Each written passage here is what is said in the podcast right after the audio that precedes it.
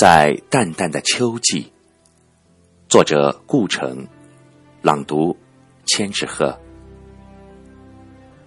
在淡淡的秋季，我多想穿过枯死的篱墙，走向你，在那迷蒙的湖边，悄悄低语，唱起儿歌，小心的把雨丝躲避。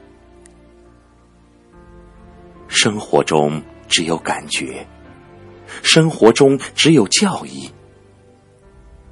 当我们得到了生活，生命便悄悄飞离，像一群被打湿的小鸽子，在雾中失去踪迹。不，不是这支歌曲，在小时候没有泪。只有露滴，每滴露水里都有浅红色的梦。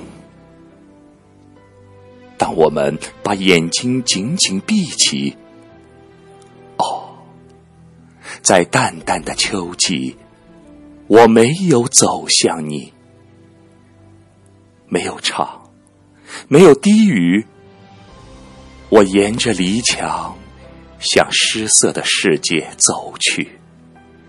为明天的歌能飘在晴空里。